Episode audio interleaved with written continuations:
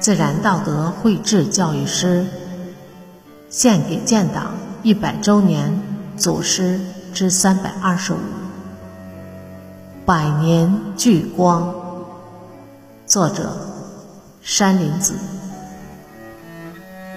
韦一平，韦一平，时任苏浙军区第四纵队政委。一九四五年十月，根据中共中央指示，位于长江以南的新四军分批向江北转移。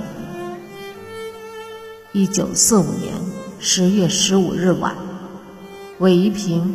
在完成掩护兄弟部队渡江任务后，率部八百余人乘中安轮最后一批向北撤。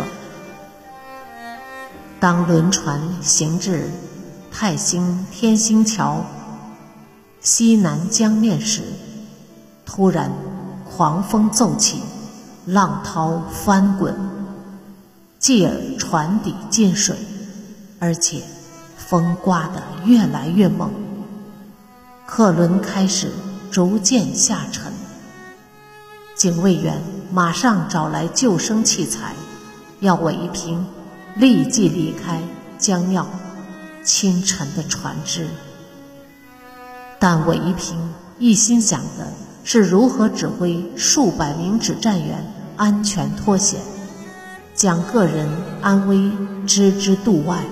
全力组织部队求渡上岸，坚持到最后一刻。